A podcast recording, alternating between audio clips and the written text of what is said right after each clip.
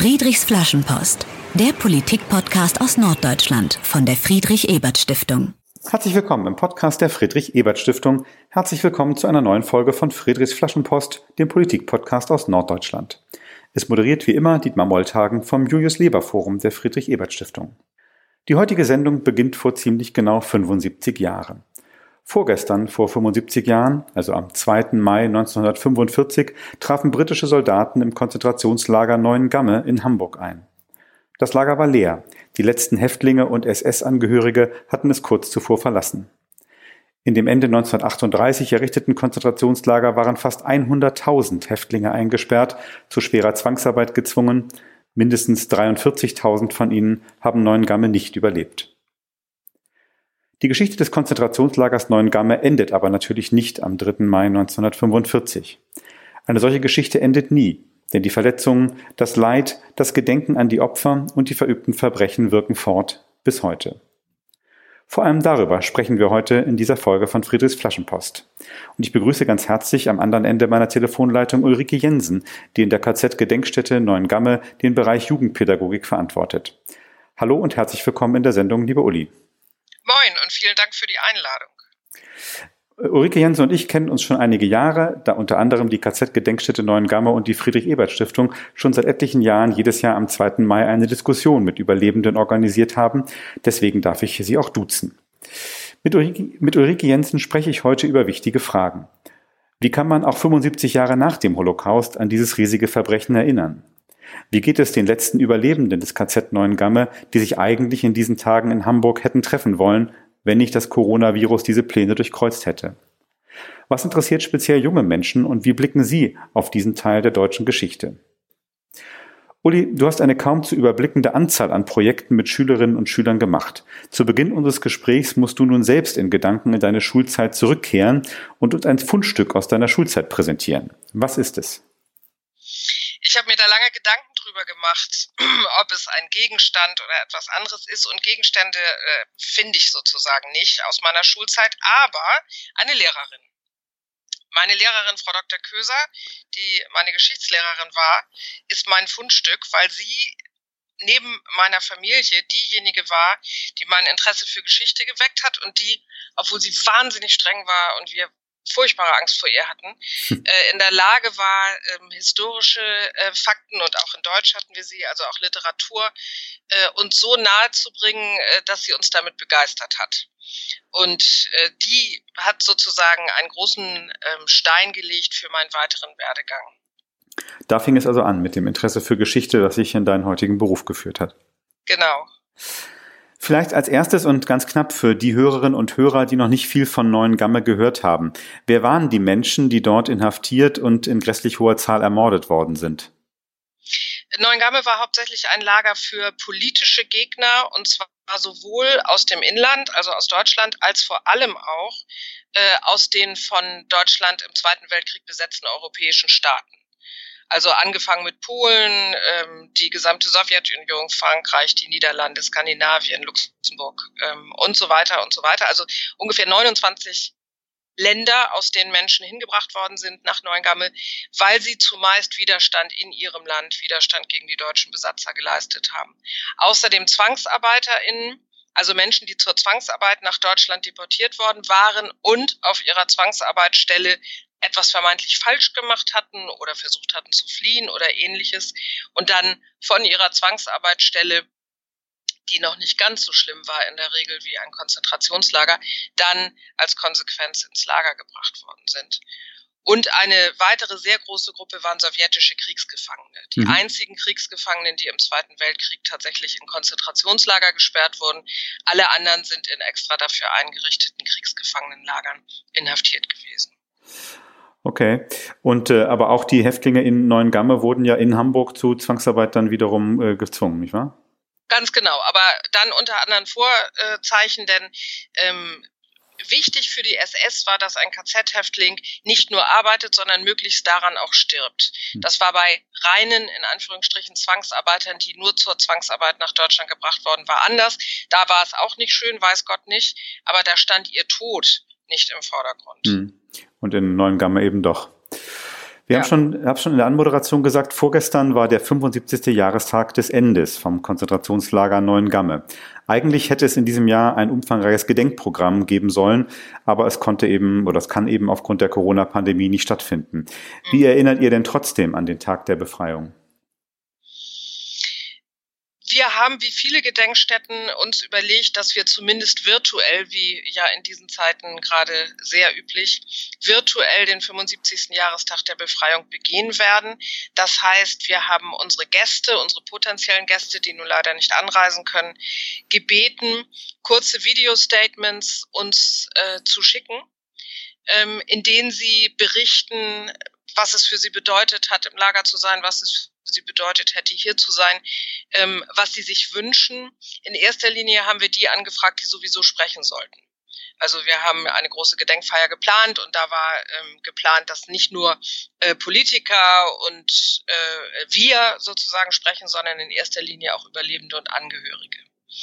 Ähm, diese ganzen Reden wollten wir jetzt nicht auf der Seite dann präsentieren ab 3. Mai, aber ähm, kleine Statements, damit man auch, äh, wenn man sich die Seite aufruft, also du zum Beispiel oder andere Leute, die unsere Gäste nicht kennen, einen Eindruck äh, von ihnen bekommen. Ja, äh, das ist ja ein Schwerpunkt deiner Arbeit in der Gedenkstätte, Gespräche mit Überlebenden zu organisieren. Wie kommt ihr eigentlich in Kontakt mit den noch lebenden ehemaligen Häftlingen aus Neuengamme? Das hat sich sehr lange ergeben. Ähm, viele sind in Kontakt mit uns gekommen. Äh, okay. Eher so als umgekehrt. Ähm, die Gedenkstätte ist ja äh, noch nicht so wahnsinnig alt.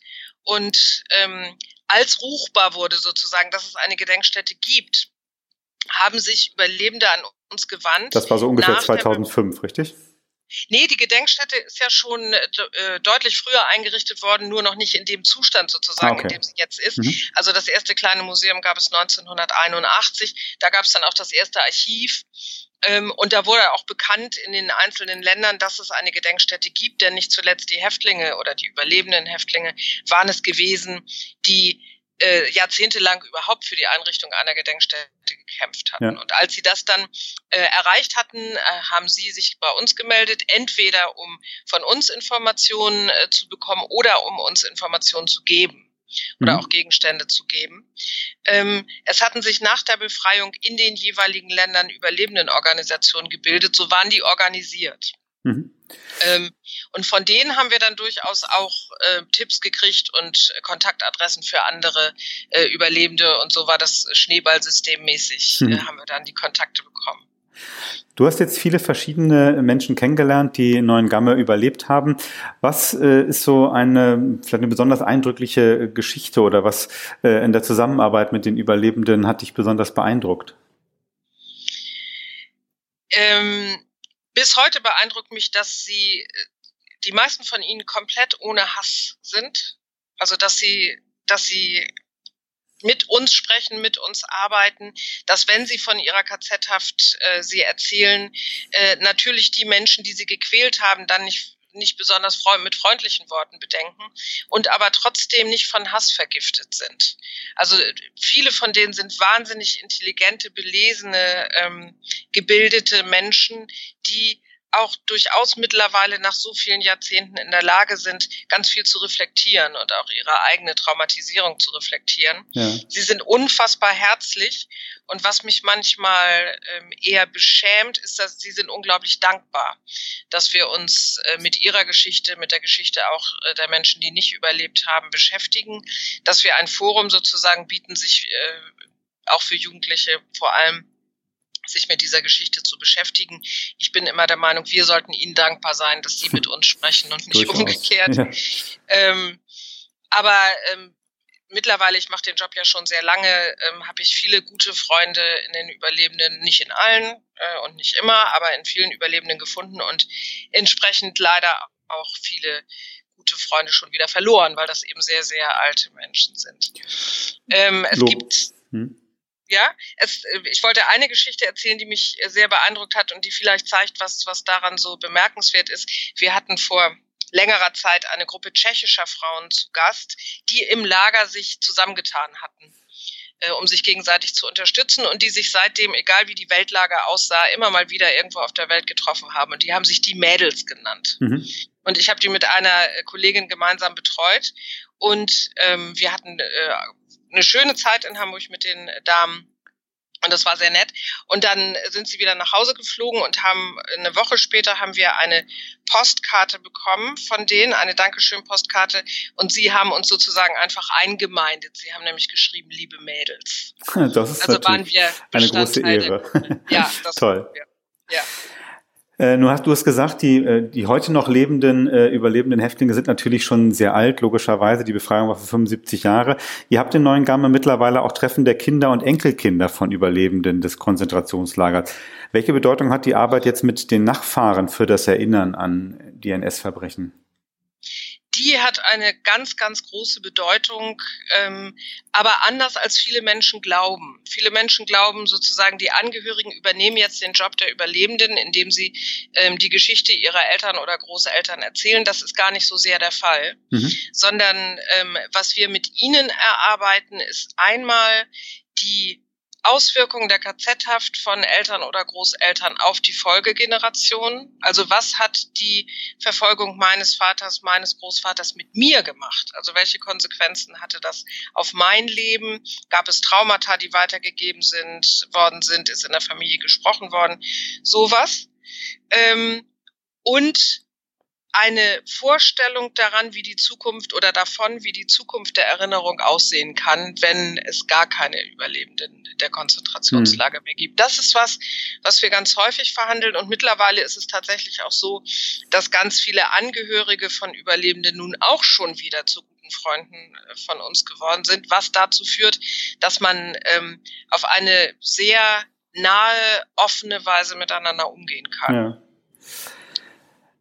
Vielen Dank für diesen Einblick in die unmittelbare Arbeit mit, mit Überlebenden äh, des KZ Neuengamme und eben auch mit deren Nachfahren.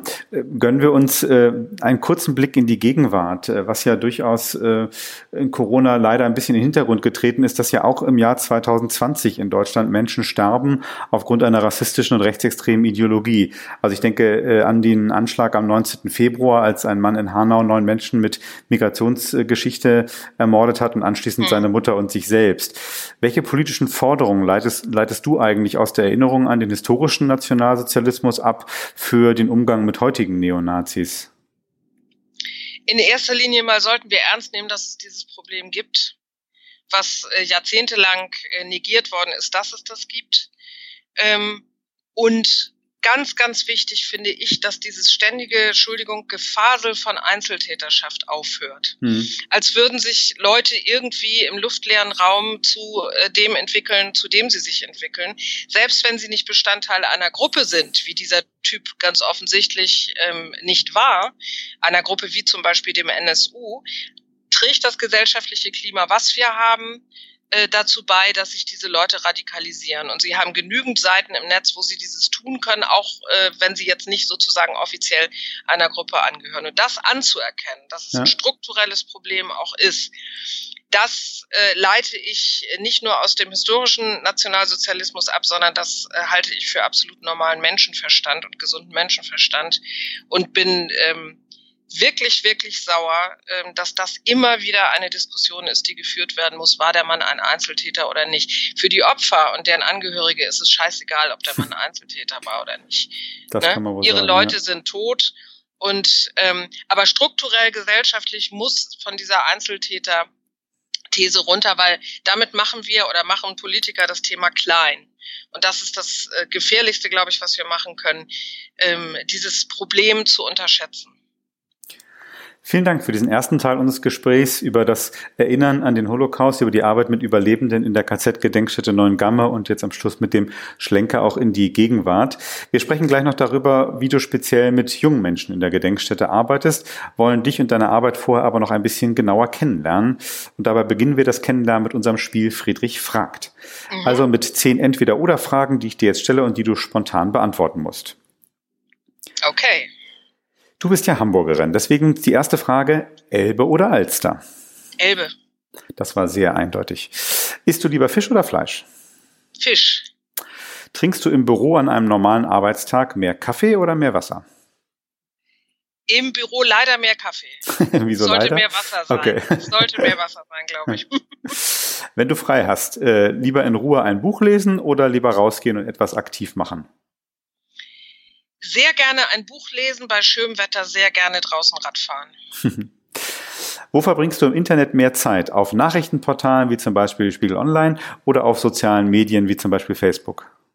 Das hält sich normalerweise die Waage. Im Moment bin ich sehr viel in Nachrichtenmedien unterwegs gewesen, bis es mir zu viel wurde, von Corona zu lesen und ich mich wieder Facebook zugewandt habe.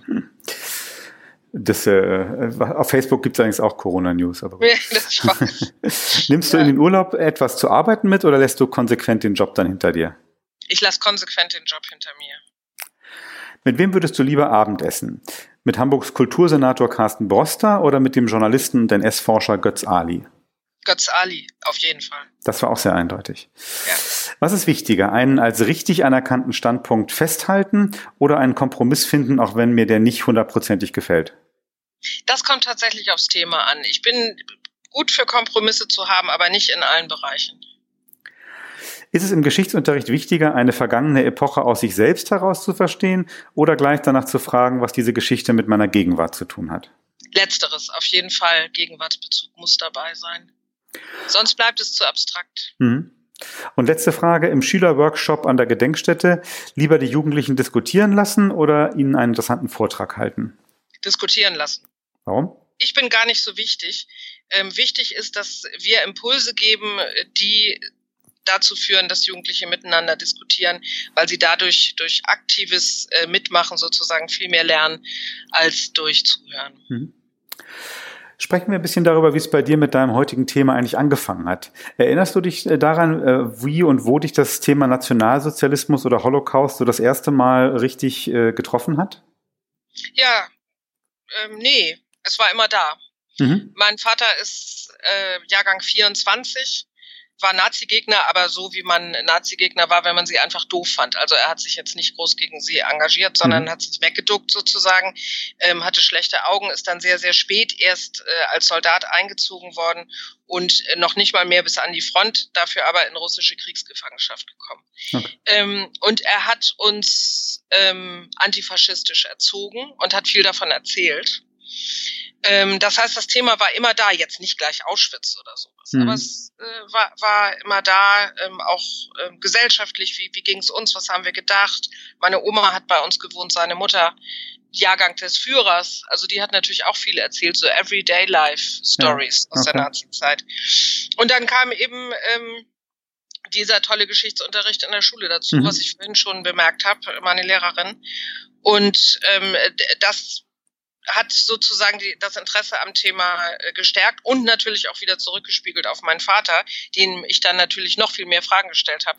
Ähm, Hat er die auch beantwortet?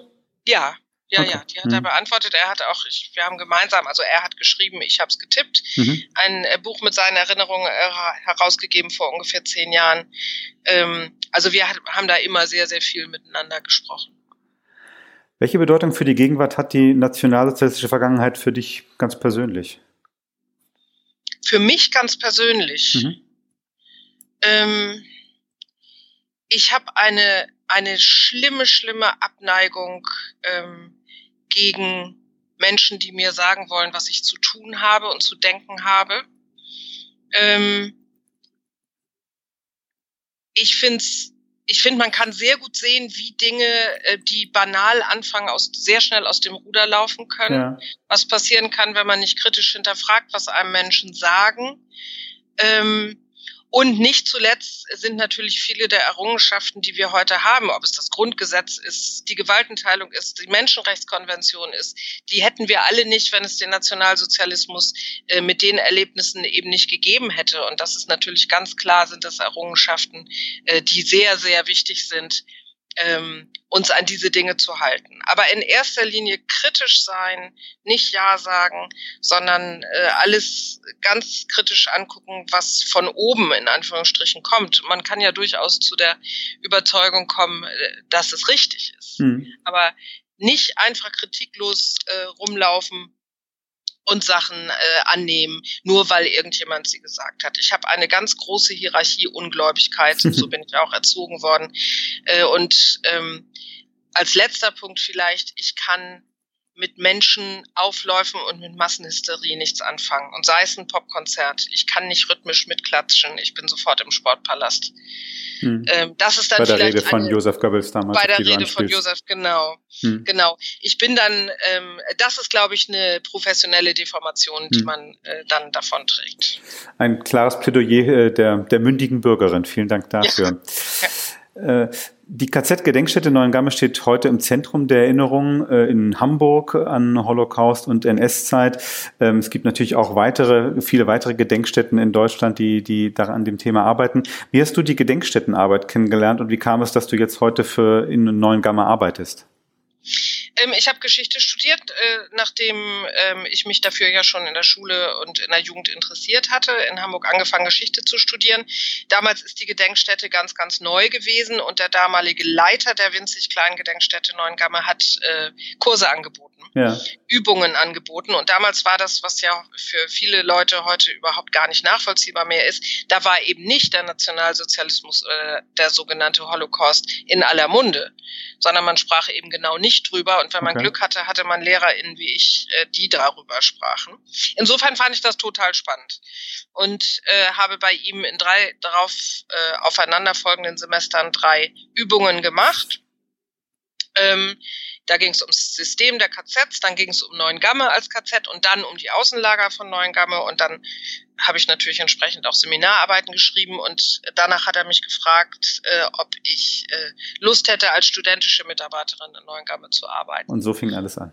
Und so fing alles an. Und jetzt bin ich, wo ich bin. genau. Nun bist du, bist du in deiner Arbeit ja äh, in einer äh, KZ-Gedenkstätte jeden Tag eigentlich mit Tod, äh, mit Verbrechen gegen die Menschlichkeit, mit den Folgen einer menschenverachtenden Ideologie äh, beschäftigt. Das stelle ich mir persönlich jetzt sehr belastend vor. Wie, wie bewältigst du diese Schwere der Themen deiner Arbeit?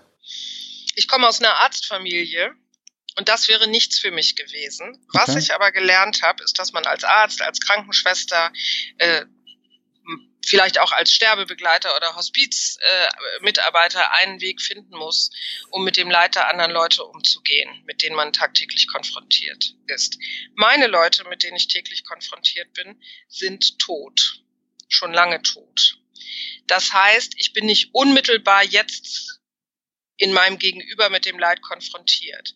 Das heißt, man kann es ein Stück weit von sich weghalten. Ähm, es gibt aber zwei Dinge, wo ich sofort wüsste, ich würde den Job nachlassen. Nämlich, wenn es mich zu sehr betrifft, also mhm. wenn ich sozusagen nur heulend rumsäße, das wäre das eine Extrem und das andere Extrem wäre, wenn es mir egal wird. Wenn ich sozusagen, wenn mich nichts mehr berührt, was ja. ich lese, äh, wozu ich arbeite oder so. Das wären dann die Zeitpunkte, äh, wo ich aufhören sollte, diesen Job zu machen. Äh, die, die Zeitpunkte hat es aber in über 30 Jahren nicht gegeben. Ähm, was ganz wichtig ist, denke ich, ist, dass wir ein sehr gutes Team sind, dass wir auch untereinander äh, in Neuengamme reden können ähm, wenn uns was auf der Seele liegt, so dass wir das nicht immer zu unseren Partnerinnen und Partnern nach Hause nehmen. Die haben nämlich irgendwann auch keine Lust mehr zuzuhören und vom KZ zu hören und so und verdrehen schon die Augen, was ich gut verstehen kann, äh, weil ich in meinem Elternhaus, wie gesagt, diese ganzen Medizingeschichten auch irgendwann wirklich nicht mehr hören konnte. Ja, ja. Ähm, also es ist eine Mischung aus äh, sich in a way an das Thema zu gewöhnen, aber nicht so, dass es einem egal wird, äh, darüber zu reden. Und ehrlich gesagt haben wir häufig auch, wenn niemand dabei ist, von außen einen sehr schwarzen Humor. Du hast gesagt, du bist schon ziemlich lange in diesem Thema drin, äh, rund, äh, rund 30 Jahre und du würdest aufhören, wenn du, wenn du abstumpfst, wenn es dich nicht mehr berührt. Das scheint mhm. nicht der Fall zu sein, denn du hast nee. jetzt gerade ganz aktuell zusammen mit deinem Kollegen Marc Mühlhaus einen Blog äh, gestartet. Dieser Blog äh, ist zu finden unter äh, der Bezeichnung Hashtag 75 Befreiung. Was kann man auf diesem Blog lesen und sehen? Ähm, Marc ist Fotograf aus Hannover, Marc Mühlhaus, und hat seit, ich glaube tatsächlich seit 2000, äh, mindestens aber seit 2005, die großen Gedenkveranstaltungen der großen KZ-Gedenkstätten besucht und dort fotografiert. Und zwar hat er seinen Fokus vor allem auf Porträts gelegt, also alte, überlebende Menschen in während der Gedenkfeierlichkeiten ähm, zu fotografieren. Und ähm, ein weiterer Fokus war ähm, die, der Austausch mit jungen Leuten. Mhm. Also zum Beispiel hat er bei Zeitzeugengesprächen ähm, ähm, fotografiert oder hat, wenn die alten Herrschaften äh, zum Beispiel ihre Enkel oder ihre äh, Kinder mitgebracht hat, die in, in Interaktion äh, fotografiert. Mhm. Und ich kann es euch nur ans Herz legen, es sind grandiose Bilder. Also einfach zu finden unter dem Hashtag 75 Befreiung. Ich sag's nochmal, kann man äh, googeln oder woanders eingeben, dann kommt man auf diesen Blog mit den wirklich äh, bemerkenswerten Fotos von äh, Marc Mühlers und den Texten von Ulrike Jensen. Wir wollen noch ein bisschen darüber sprechen, über deine Arbeit mit Jugendlichen in Neuengamme. Äh, das ist so ja. deine Haupttätigkeit. Du hast es schon mehrfach erwähnt, auch Jugendliche mit Überlebenden zusammenzubringen, aber ihr macht auch andere Dinge. Äh, erstmal die Frage vielleicht, wie leicht oder wie schwer ist es eigentlich deiner Erfahrung nach, Jugendliche, Jugendlichen die Geschichte von vor 75 70 Jahren nahezubringen? Das klingt erstmal ziemlich schwer, ähm, weil es eben schon so lange her ist und Jugendliche, äh, die jetzt in der Schule gehen, in der Regel keinen persönlichen Bezug mehr zu Menschen haben, die den NS überlebt haben. Ja. Ähm, ich hatte auch keine, keine Urgroßeltern zum Beispiel, die ich hätte äh, fragen können, wenn ich mich dafür interessiert hätte. Ähm, wir arbeiten ganz viel mit Biografien. In unserer Hauptausstellung sind über 80 Biografien von, von ehemaligen Häftlingen ähm, und wir äh, arbeiten viel mit äh, Videoausschnitten, also Ausschnitten aus Interviews. Und da kann man beobachten, dass die Jugendlichen ähm, eigentlich alle Jugendlichen, wenn sie sich darauf einlassen, einen persönlichen Link finden über eine Biografie, sei es, dass dieser Mensch aus einem Land kommt, das mich interessiert oder aus dem meine Eltern oder Großeltern gekommen sind, sei es, dass er Geschwister hatte, ähm, dass er gerne gesungen hat oder gezeichnet hat ja. oder keine Ahnung. Also es gibt tausend Sachen, ähm, dass er Widerstand geleistet hat, dass er wieder borstig war oder so. Alle finden irgendwie was, was sie fasziniert. Ähm, und dann haben sie auch äh, Lust, sich mit dem Menschen zu befassen. Das ist ganz, ganz wichtig. Und dann transportiert es sozusagen die Geschichte dieses Menschen. Da, da ist es dann egal, in welcher Zeit er gelebt hat. Also okay. Also der, weil, weil man sich mit ihm ähm, solidarisch oder, oder gemein äh, fühlt. Und eine, ähm, eine gewisse Identifikation stattfindet. Ganz genau. Und was wir bei längeren Formaten äh, machen, ist, dass wir immer den familienbiografischen Ansatz äh, haben. Das heißt, wir besprechen mit den Lehrkräften zum Beispiel, sagt mal euren SchülerInnen in Vorbereitung auf den Besuch nach Neuengamme, dass die mal in ihren Familien nachfragen sollen, egal wo die Familien auf der Welt äh, in, zu dem Zeitpunkt waren, was für Geschichten oder für Gegenstände, für Fotos in den Familien mhm. für die Zeit von 33 bis 45 existieren. Und dann finden die Jugendlichen raus, dass es globalgeschichtlich, der Zweite Weltkrieg war ein Weltkrieg. Das heißt, es hatte, wo auch immer die Familie war, äh, Konsequenzen auf das Leben der, der Großeltern oder Urgroßeltern. Ähm, und damit ist es nicht für sie so weit weg, weil viele Leute behaupten, Jugendliche mit Migrationshintergrund, ähm, die können sich für die deutsche Geschichte sowieso nicht interessieren, weil das nicht ihre Geschichte ist. Das ist völliger Quatsch. Ja. Also wir machen völlig andere Erfahrungen und in Jugendprojekten, die wir frei ausschreiben, sind Jugendliche mit Migrationshintergrund eher die Mehrzahl, ähm, die Lust haben, sich damit zu befassen. Okay, das stimmt. Das widerspricht wirklich so landläufigen äh, äh, Gedanken, die man, die man so immer mal wieder auch in, in Zeitungen oder in den Medien liest. Ja. Wir haben schon ja vorhin einen Schlenker in die Gegenwart gemacht. Lass uns noch einen machen. Auch heute ist ja Antisemitismus, ist auch Rassismus eine Realität in Deutschland. Wie ist es eigentlich? Wie erlebst du menschenfeindliche Vorurteile jetzt unter den Jugendlichen, die auch kommen? Wie arbeitet ihr damit, wenn das auch in einem Seminar vielleicht äh, aufploppt, dass jemand da einen äh, rassistischen Witz macht oder wie auch immer? Das kommt ein bisschen drauf an.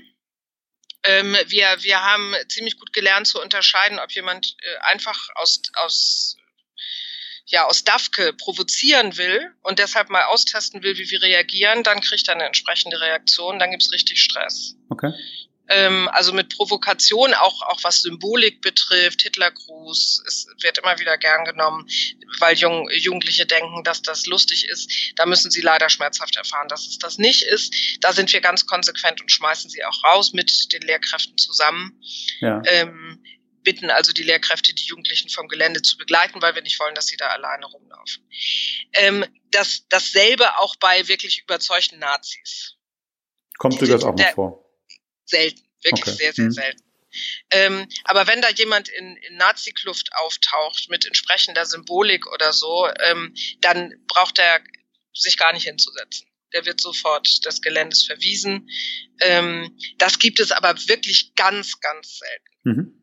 Viel, viel häufiger ist es, dass äh, Sachen unreflektiert nachgequatscht werden. Also sie haben irgendwas gehört, die Juden haben dies und das. Ja. Ähm, oder äh, die Leute von da und da sind doch sind dreckig, stinken, keine Ahnung.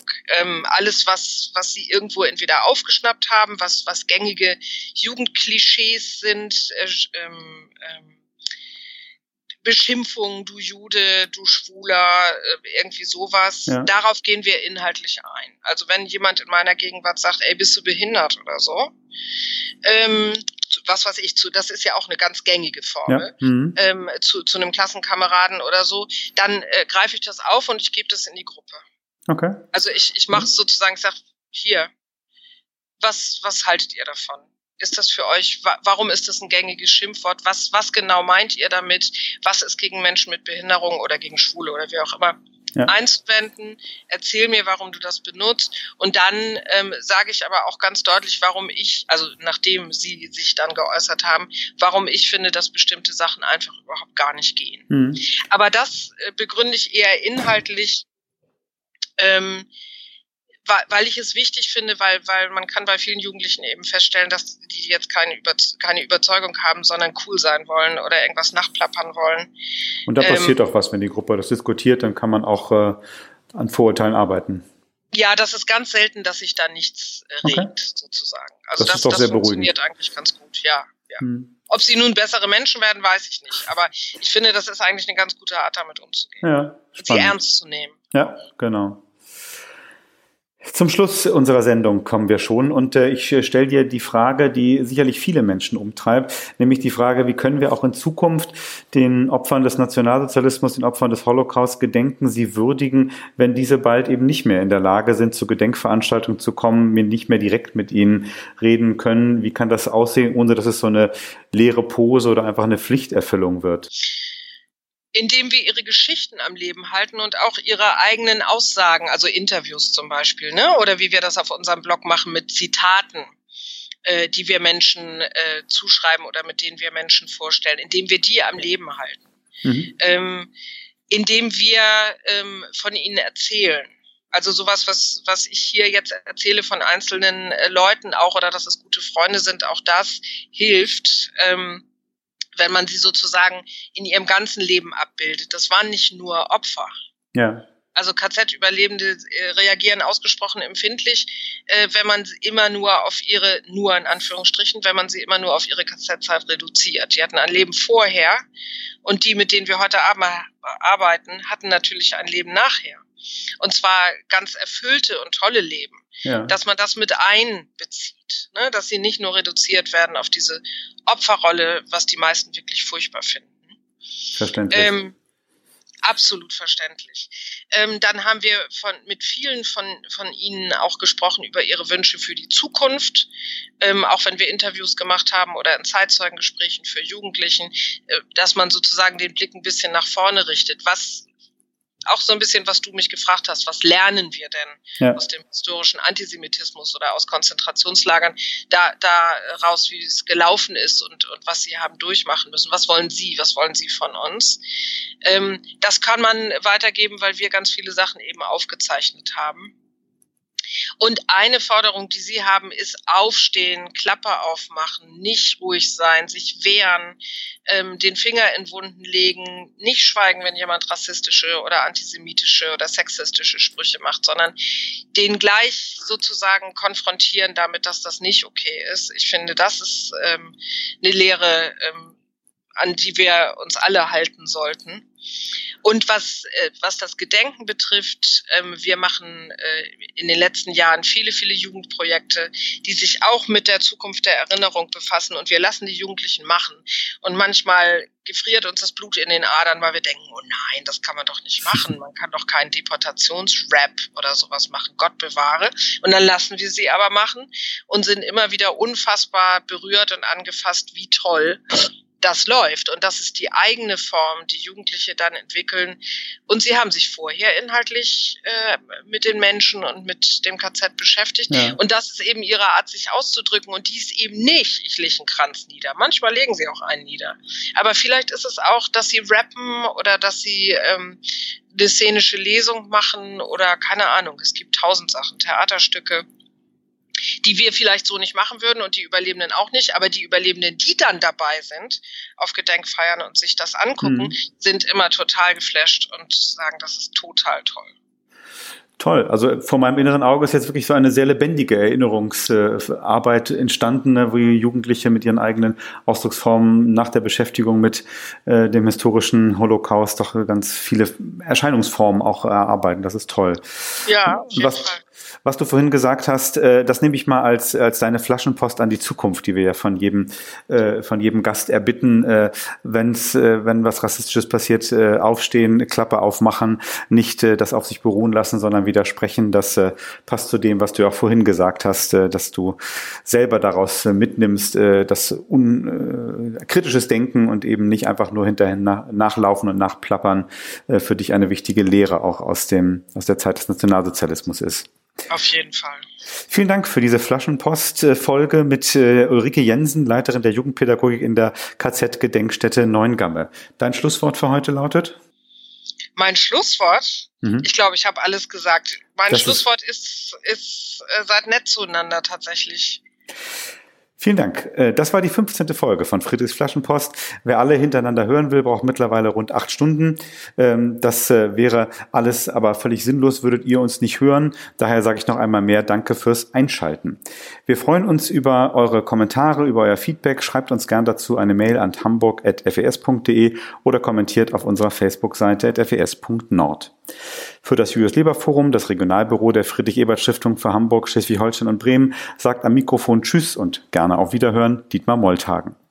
Macht es bis zur nächsten Folge gut und vergesst niemals, nie wieder ist nicht einfach ein Ausspruch.